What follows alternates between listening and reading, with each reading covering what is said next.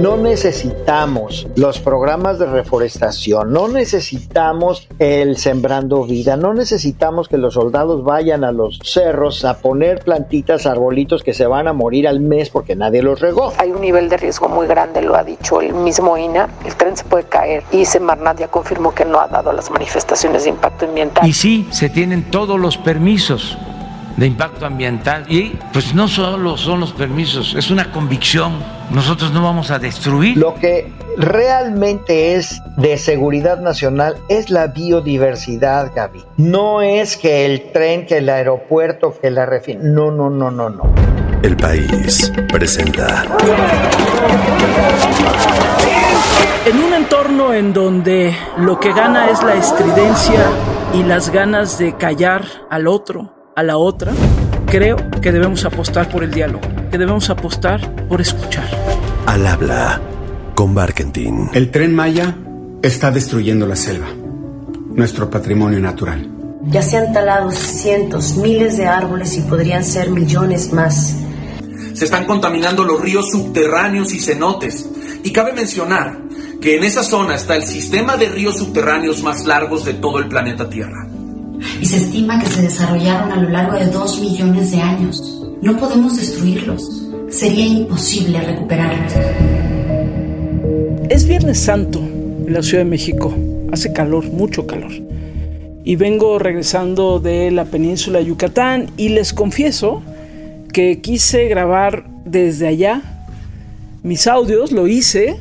De hecho, la entrevista que van a escuchar el día de hoy la hice desde allá, pero mis audios pues se metía todo, se metían los ruidos de los pájaros, el viento, las hojas que se movían, una cosa fascinante, pero nunca supe cómo acomodar el micrófono para que eso se escuchara bien y no se escuchara como ruido. Así que regrabo algunas de las cosas esta tarde desde la Ciudad de México, pero con la sensación de haber estado allá, en la península de Yucatán nuevamente, y haber visto muchas cosas de las que hablaremos el día de hoy. Y sí, vamos a hablar también hoy de murciélagos. Y lo voy a hacer con Batman. Van a decir, ¿por qué Batman? Bueno, no es por un tema de diversión, sino para acentuar la preocupación porque en la península de Yucatán avanzan a marchas forzadas, como los lectores y las lectoras del país lo saben perfectamente bien, dados los extraordinarios reportajes que en este medio se han realizado, pues avanzan los trabajos para concluir otra de las obras insignia del presidente López Obrador. Y me refiero al tren Maya, que pretende comunicar las diversas locaciones de la península para fomentar el turismo y la conectividad que activen el desarrollo. Suena bien, pero las alertas sobre la destrucción medioambiental que está provocando esta obra ya son de tal nivel que de alguna manera todos deberíamos prestar atención. Por eso fui también para allá, a la península de Yucatán. Lo que se está destruyendo no tiene vuelta atrás. Aunque el presidente y sus cercanos lo nieguen, y lo nieguen mucho, y además difamen a quienes están alertando sobre ello. Pero bueno, por todo esto, invité esta semana a Rodrigo Medellín. Yo soy Rodrigo Medellín, soy investigador del Instituto de Ecología de la UNAM y llevo más de 40 años trabajando con la ecología y conservación de los mamíferos en México y 16 países adicionales de cuatro continentes. Para hablar de murciélagos y lo que la obra del tren Maya está provocando. ¿Por qué murciélagos? Ya van a ver. Tal vez porque a veces si nos imaginamos a esos bichos que vuelan por ahí en la noche, podamos tener alguna empatía por lo que está sucediendo ahí. Así que vamos a hablar de murciélagos porque me dicen, Rodrigo, que además, en realidad, te llaman Batman. Mira, realmente el que me puso Batman es un nombre al que afortunadamente voy a ver el lunes, que es pues alguien muy conocido en el medio de los documentales. Si has visto un documental de animales en cualquier momento, pues ya lo viste a él. Es un hombre mayor. Este mes cumple 95 años. Es, se trata de David Attenborough. Él es el que me puso Batman. Y si David Attenborough me dice que soy Batman, yo soy Batman, no soy lo que él diga, mano. Each year, bats migrate across a thousand miles of desert from central Mexico to Arizona. Bueno, querido Rodrigo, pero te puso Batman por algo. Entiendo que porque estudias a los murciélagos. Exacto, la mitad de mi trabajo tiene que ver con los murciélagos, la otra mitad con animales como jaguares, borregos y marrones, osos, berrendos y muchos otros animales más. Pero sí, la mitad de mi trabajo o más está enfocada en estudiar, en proteger, en y educar a la gente acerca de los murciélagos, efectivamente. Estas flores son polinizadas por murciélagos usualmente, pero estamos a 2.240 metros donde no vive este cacto. Pero vamos a colocar unas redes aquí para ver qué murciélagos son. Pero, ¿qué tienen los murciélagos, Rodrigo, que hacen que sean tan importantes, pues? ¿O qué hacen que sean tan importantes? Muy buena pregunta, Gaby, porque mira, los murciélagos son los animales más injustamente maltratados del mundo. Hay muchos animales que tienen una imagen pública negativa, desde las serpientes hasta los alacranes, los tiburones, los cocodrilos, los murciélagos, nadie los quiere, pero ninguno de ellos hace más por tu bienestar diario, por tu estándar de vida elevado, que los murciélagos. Los murciélagos tocan cada día de nuestras vidas. Hay muchos servicios ecosistémicos que los murciélagos nos dan pero me voy a restringir solamente a tres, que son los que más constantemente están presentes en cada día de nuestras vidas. El primer servicio ecosistémico que prestan los murciélagos es el control de las plagas agrícolas y de otros insectos, incluidos los mosquitos. Y en ese sentido, si tú hoy te tomaste un café o un té, o si te comiste unos taquitos o un tamal en la mañana, si te vas a comer un pozolito en la noche, cualquier cosa que tenga maíz, que tenga arroz, que tenga frijol, que tenga caña de azúcar, que tenga chile, jitomate, etcétera, ya estás conectada con los murciélagos, porque los murciélagos son los controladores de plagas más importantes de esos y muchos otros cultivos. Si hoy tú tienes alguna prenda de vestir que es de algodón, ya estás conectada con los murciélagos. Entonces ese es el primer punto que ya nos conecta a todos con los murciélagos. Hemos demostrado muchas veces que los murciélagos, por ejemplo, en nada más la franja fronteriza norte de México, desde Sonora hasta Tamaulipas, existen alrededor de 20 a 30 millones de murciélagos de una sola especie. México tiene 140 especies de murciélagos. Estamos hablando de una sola, el murciélago guanero. Cada millón de murciélagos destruye 10 toneladas de insectos cada noche. Nada más échate esa y pues ya te darás cuenta de que sin los murciélagos no hay futuro, sin los murciélagos no hay agricultura, sin los murciélagos no hay alimento, no hay nada, ¿no? El segundo beneficio que recibimos de los murciélagos es la dispersión de semillas. En los mercados mexicanos, donde quiera que tú estés, vas a encontrar un montón de frutas que están vinculadas con los murciélagos, que dependen de los murciélagos para su dispersión. Todos los chicos zapotes, los zapotes negros, los zapotes blancos, los capulines, la ciruela esa del huesote de México y muchas otras plantas como la hierba santa, la sosa, el momo, dependen de los murciélagos para ser dispersadas. Y además, en los bosques tropicales de todo el mundo, son los murciélagos los que disparan los procesos de regeneración de las selvas y esto lo hacen de manera gratuita. Lo hemos publicado muchas veces también que los murciélagos dispersan de 3 a 5 semillas por metro cuadrado por noche, mientras que los pájaros, que son a los que nosotros vemos, dispersan de media a una semilla por metro cuadrado por día. Entonces ya nada más con esto, tú obviamente cuando vas caminando en la selva te das cuenta de dónde hay un refugio de murciélagos por el montón de plantitas que están creciendo allí y están regenerando la selva. No necesitamos los programas de reforestación, no necesitamos el sembrando vida, no necesitamos que los soldados vayan a los cerros a poner plantitas, arbolitos que se van a morir al mes porque nadie los regó. Si nosotros dejáramos en paz a los murciélagos, los murciélagos serían los absolutos jardineros que permitirían, promoverían que la regeneración de la selva se diera. Y ahí van nuestras selvas de regreso si los dejamos en paz y dejamos las selvas en paz. Dejamos las selvas en paz. Y el tercer beneficio que recibimos es el de la polinización. Hay muchas plantas que son ecológica o económicamente importantes que dependen de los murciélagos para su polinización, es decir, para su reproducción sexual.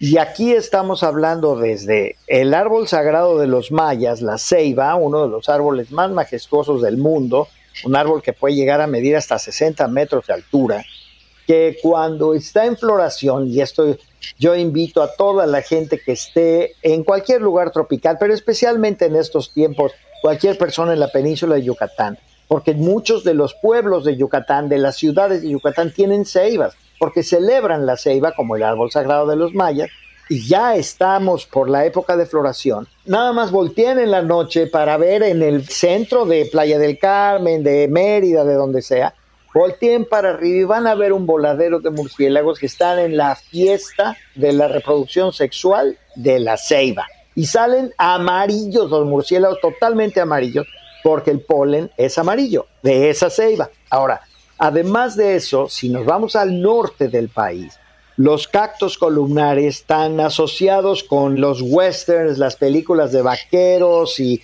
las películas de historias mexicanas del norte.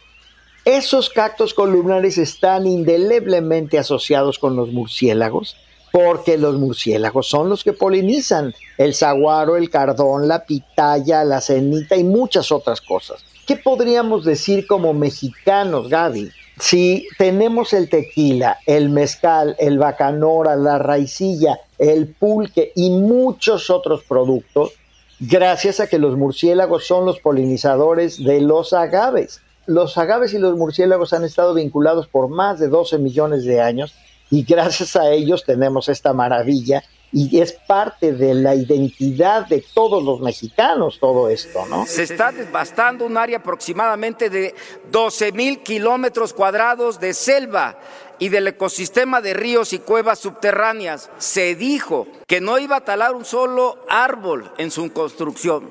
Y sabemos que ahora, en este tramo, estamos hablando de miles de árboles talados.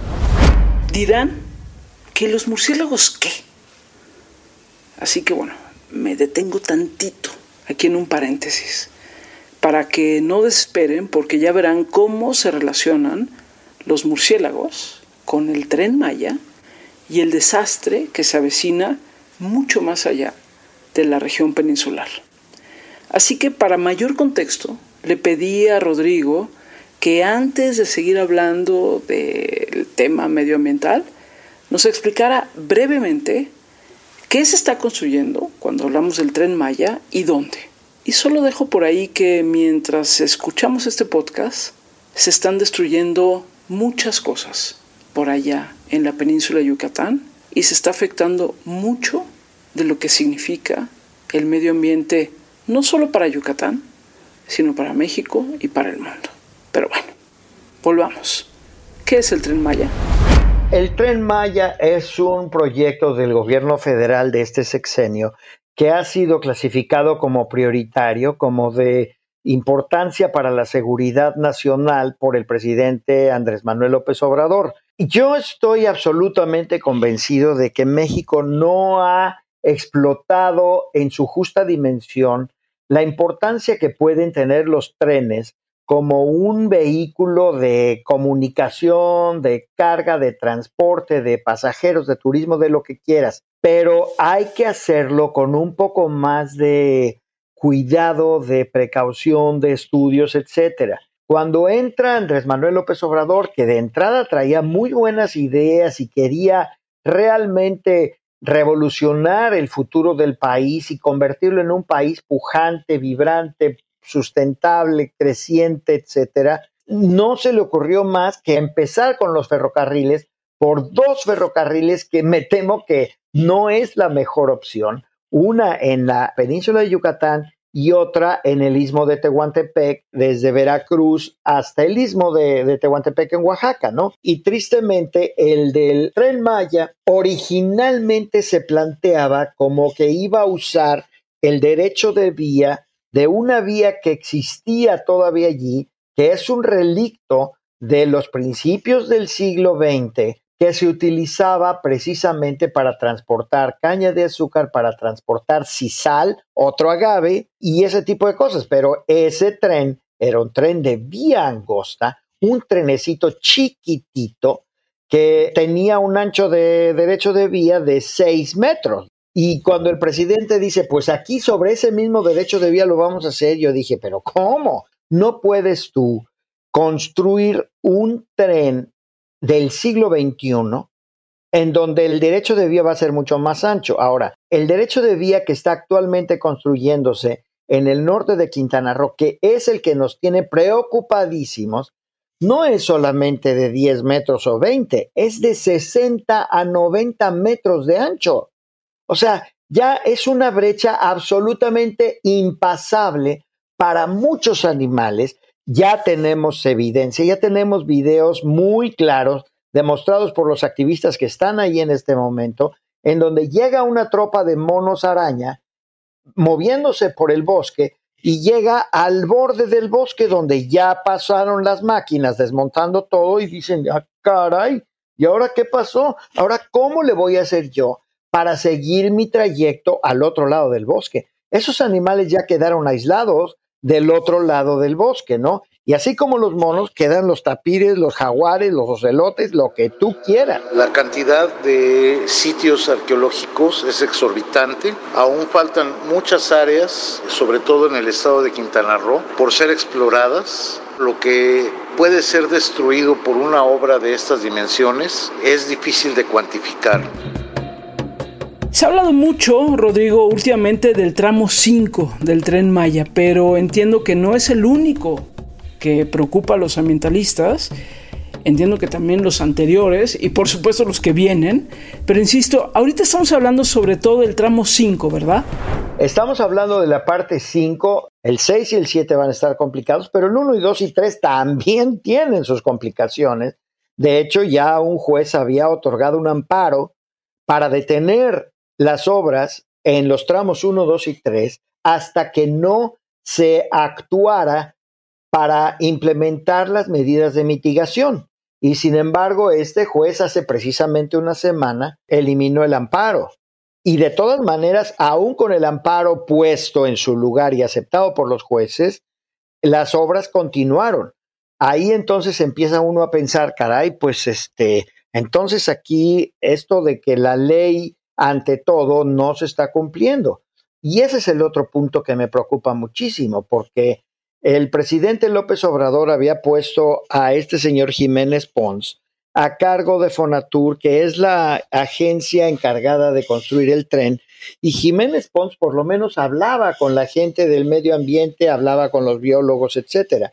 Pero como hablaba con la gente, el presidente se desesperó y entonces cuando presentó a este nuevo May, dijo, este sí no se va a detener ante nada.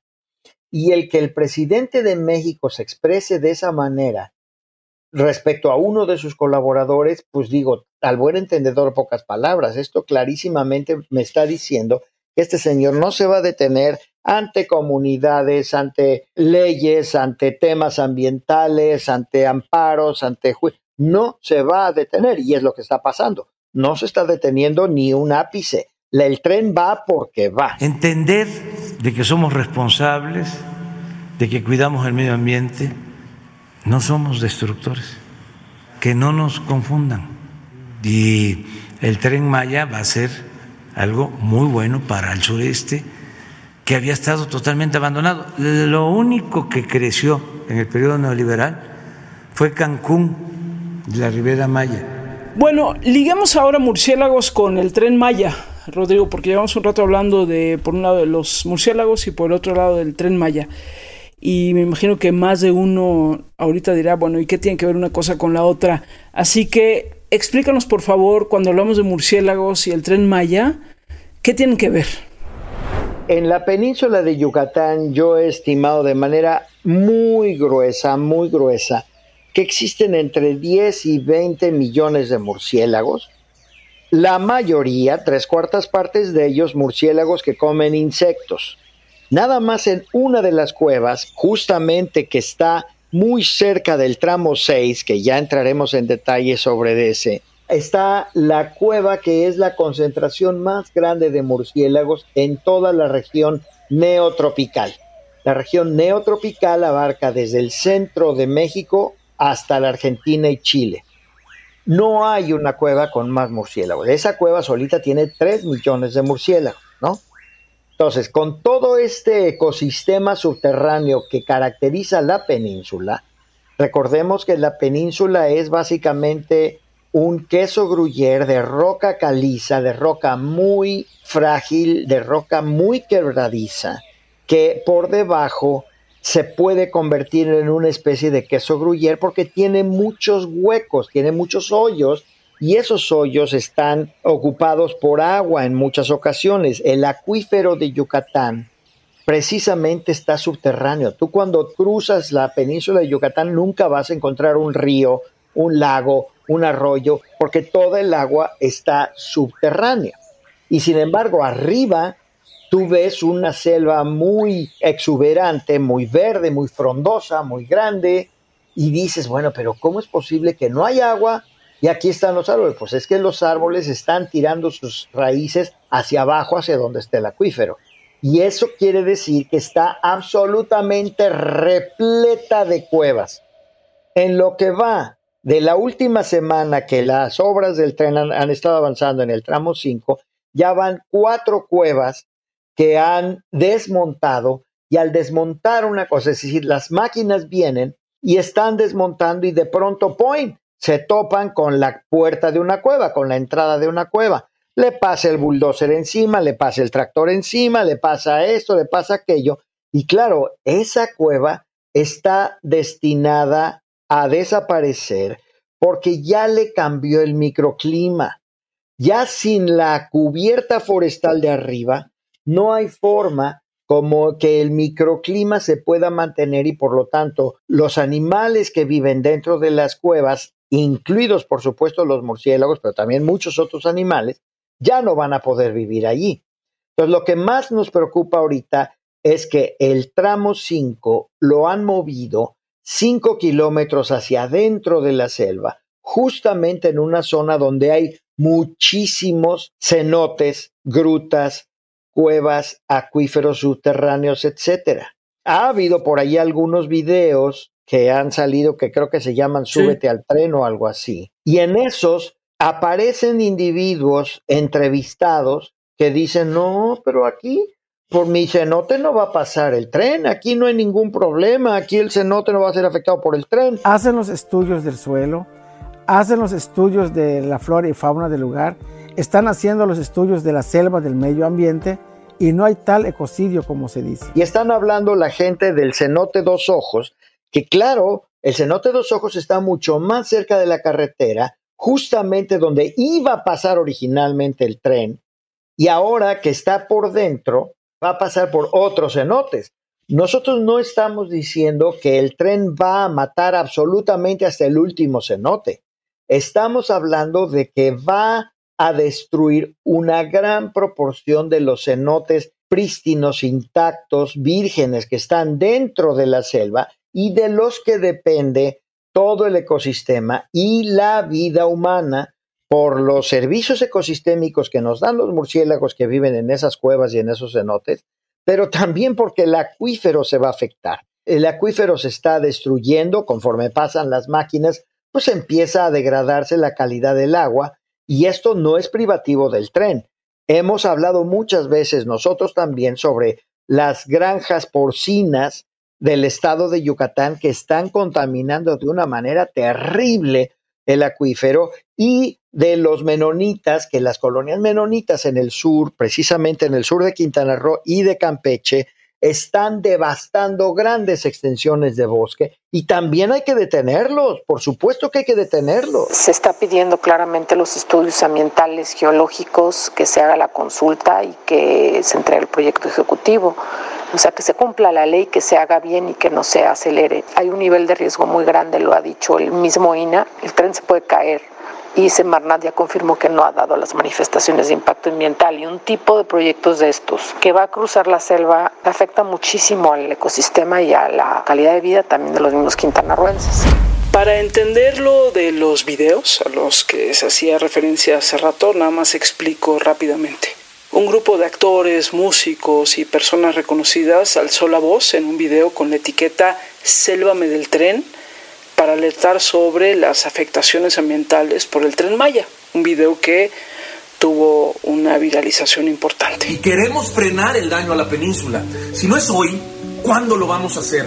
La Riviera Maya nos los está pidiendo a gritos. El presidente López Obrador después lo descalificó y descalificó a las personas que aparecían en ese video y los llamó pseudoambientalistas. Convencen o contratan a artistas, a pseudoambientalistas, supuestamente preocupados por la defensa del medio ambiente y empiezan una campaña contra del tren Maya. Y más adelante presentó un video de apoyo al tren Maya con la etiqueta Súbete al tren. Es que ellos no están en el lugar, no viven en el lugar. Tanto artistas, inversionistas, eh, les gusta el chisme. En fin, así lo que se entiende por debate desde Palacio Nacional y un poco la guerra de los videos. Hemos estado hablando del tramo 5, Rodrigo, pero nos decías también que el 6 y el 7 tienen su propia complejidad. Es decir, ¿qué podría pasar con los tramos 6 y 7? En primer lugar, bueno, y te cuento aquí un poquito de la historia porque hace como dos años me buscaron, la gente del tren Maya me buscó y me dijeron, oiga, doctores, que nosotros necesitamos su apoyo para este tren, que quién sabe qué. Y yo les decía, a ver, espérenme tantito, jóvenes, ¿cómo puedo yo expresar mi apoyo a un proyecto del cual no conozco ningún plan ejecutivo? No hay ningún plan ejecutivo del tren. Y pues esto me impide decir que los apoyo de cualquier forma, ¿no? Y entonces me dicen, ah, bueno, eso es muy fácil, ahorita le mandamos el plan ejecutivo y es fecha dos años después en la que sigo esperando el plan ejecutivo. Luego hace como un año me volvieron a llamar, oiga, es que su apoyo, que quién sabe qué, les dije, miren, no tengo el plan ejecutivo, pero además entiendo por lo poco que han ustedes soltado que el tramo 6 le va a pasar por encima a la cueva más importante de la región neotropical, el volcán de murciélagos en Calakmul, esos tres millones de murciélagos de los que hablábamos, y ahí sí se van a meter en Pandorga, porque aquí no pueden ustedes tocar esa cueva que es la joya de la corona de las cuevas de la península de Yucatán. Esa cueva es absolutamente fundamental para la agricultura en toda la parte sur de la península. Por favor, no la vayan a tocar, que quién sabe qué tanto. Bueno, nunca volví a oír hablar de ellos. Y de pronto, hace como tres meses, por otro lado completamente, me llega la información de que habían cambiado el trazo, de que el trazo que iba a pasar sobre la cueva del volcán de los murciélagos, lo movieron para que pasara por detrás del cerro en donde está la cueva. Eso tiene otros bemoles, Gaby, porque esa zona es un sitio de cruce de jaguares de norte a sur, cruzando la carretera que va de este en Chetumal a oeste en Escárcega. Y entonces, cuando pase el tren por allí, el paso de los jaguares se va a ver muy seriamente afectado. Esa zona es particularmente frágil. Lo malo es que hemos dicho esto de toda la península de Yucatán y lo que hemos tratado de hacer es llamar a las autoridades a un diálogo. El presidente López Obrador desde su primer día y mucho antes dijo que él siempre iba a privilegiar el diálogo, que el diálogo siempre iba a privar para tomar las decisiones, etcétera. Bueno, nosotros hemos estado invitándolo a que hagamos un diálogo. Él nos ha estado acusando, nos ha estado descalificando que somos pseudoambientalistas, que quién sabe qué. Mi respuesta no es enojarme, ni sentirme agredido, ni irritado, ni herido. Mi respuesta es, ok, señor presidente, si usted cree que nosotros somos pseudoambientalistas, ¿por qué no nos pone a platicar con los que usted cree que son ambientalistas? Y ahí es de donde va a salir una información verdaderamente rica, valiosa y útil para crear un producto que sea útil para el pueblo maya, útil para México y sustentable para el futuro. Con el tramo 5, ¿no? presentado en la Semarnat, no, en la Semarnat, todo lo que se entra en la Semarnat se publica, la Junta Ambiental ahí publica todos los trámites que se ingresan a la Semarnat y no hay ninguno del tramo 5, ni del tramo 6 ni del tramo 7. Y sí, se tienen todos los permisos de impacto ambiental, todo, todo. Y pues no solo son los permisos, es una convicción. Nosotros no vamos a destruir la selva, no somos iguales. Y no hay ninguno 5. Me llama la atención, Rodrigo, que has estado insistiendo en esta conversación mucho en la palabra diálogo. Y reiteras que no es que te opongas al tren Maya, pero a lo que sí te opones es a la manera como se está haciendo. Por eso insistes en la palabra diálogo, diálogo, diálogo. La pregunta que te hago, viendo las prisas de este gobierno, el destacamento de militares para avanzar la obra, etc., la pregunta, Rodrigo, es, ¿hay tiempo todavía para corregir? Estamos llegando al límite del pabilo. Hay tiempo, pero el presidente debe reaccionar muy pronto. La gente del tren Maya deben reaccionar muy pronto, deben detener todo este destrozo para impedir un daño del cual se va a arrepentir el presidente y todos sus adeptos. Es decir, el presidente quiere dejar esto como un legado para el pueblo mexicano y eso es muy loable y muy agradecible. Nada más que si lo que queda, lo que deja el presidente es un desastre ambiental, es un destrozo de la selva, es una depauperación, degradación del acuífero maya, lo que va a dejar de legado es una desgracia para el futuro del pueblo maya. Y eso nadie lo quiere, ni él ni nadie. Yo siempre he dicho, ¿por qué tanta urgencia? ¿Por qué tanta ya, ya, ya, hay que hacerlo ya, hay que, hay que terminarlo ya. Caray, hombre, si lo vamos a hacer bien, mejor que lo hagamos con calma. Las prisas es el enemigo de hacer las cosas bien. Por eso es tan importante que existan canales de diálogo, que no se perviertan los canales de diálogo, que haya una disposición de las autoridades. No es una discusión partidista, es una discusión que tiene que ver con la ecología del eh, sistema de ríos subterráneos y con lo que esto puede significar para toda esa región. Oye Rodrigo, ¿y qué te genera todo esto? ¿Qué te provoca todo esto? Es decir, en la noche antes de dormir, no sé, o, en algún momento de debilidad, cuando ves todo lo que está pasando y un poco la reacción del gobierno y la reacción de todo el mundo, no sé, ¿qué te provoca todo esto que está sucediendo allá en la península Yucatán? Pues mira, yo llevo muchas décadas de estar peleando por el medio ambiente de México. Algunas batallas las ganamos, otras las hemos perdido contra administraciones priistas, panistas, ahora morenistas. Yo nunca voy a perder el entusiasmo y la esperanza de seguir luchando por un México mejor, por un México sustentable que se dé cuenta de lo que verdaderamente vale la pena salvar en este país. Lo que realmente es de seguridad nacional es la biodiversidad, Gaby. No es que el tren, que el aeropuerto, que la refinación. No, no, no, no, no. Lo que es verdaderamente de seguridad nacional es la biodiversidad.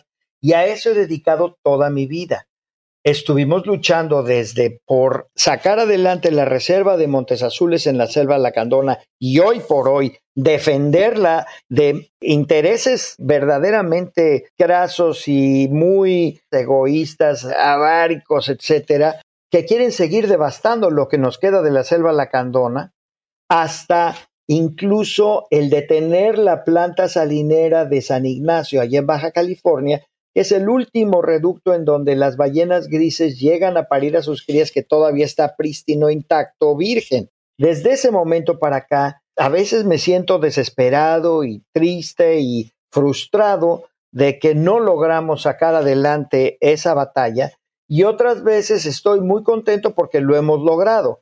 En esta ocasión yo estoy corriendo tanto como puedo correr, hablando tanto como puedo hablar, mandando el mensaje al presidente de que por favor llame a un diálogo y me genera pues eso que te digo, frustración, pero no falta de entusiasmo. Yo voy a seguir peleando el resto de mi vida. He venido desde lejos para mirar el verde de tus hojas, respirar tu perfume, escuchar tus sonidos para aliviar mis oídos, respirar tu perfume, escuchar tus sonidos para aliviar mi alma y conversar contigo.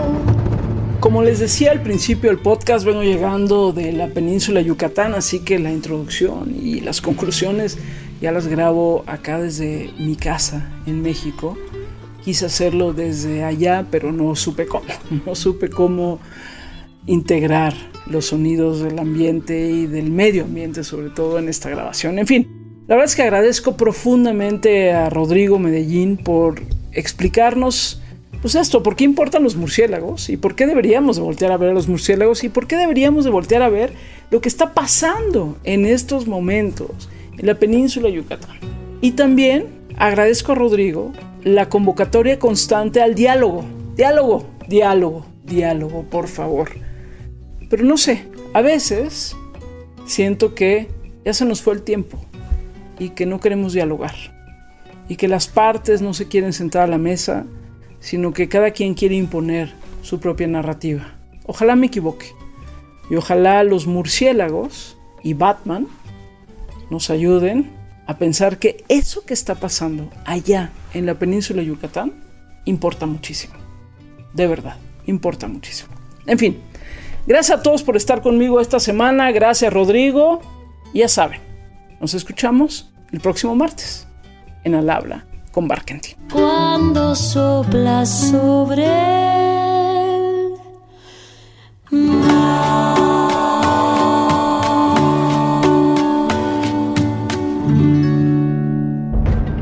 Al habla con Barkentin. No te pierdas un episodio nuevo cada martes en tu plataforma de podcast favorita. El País.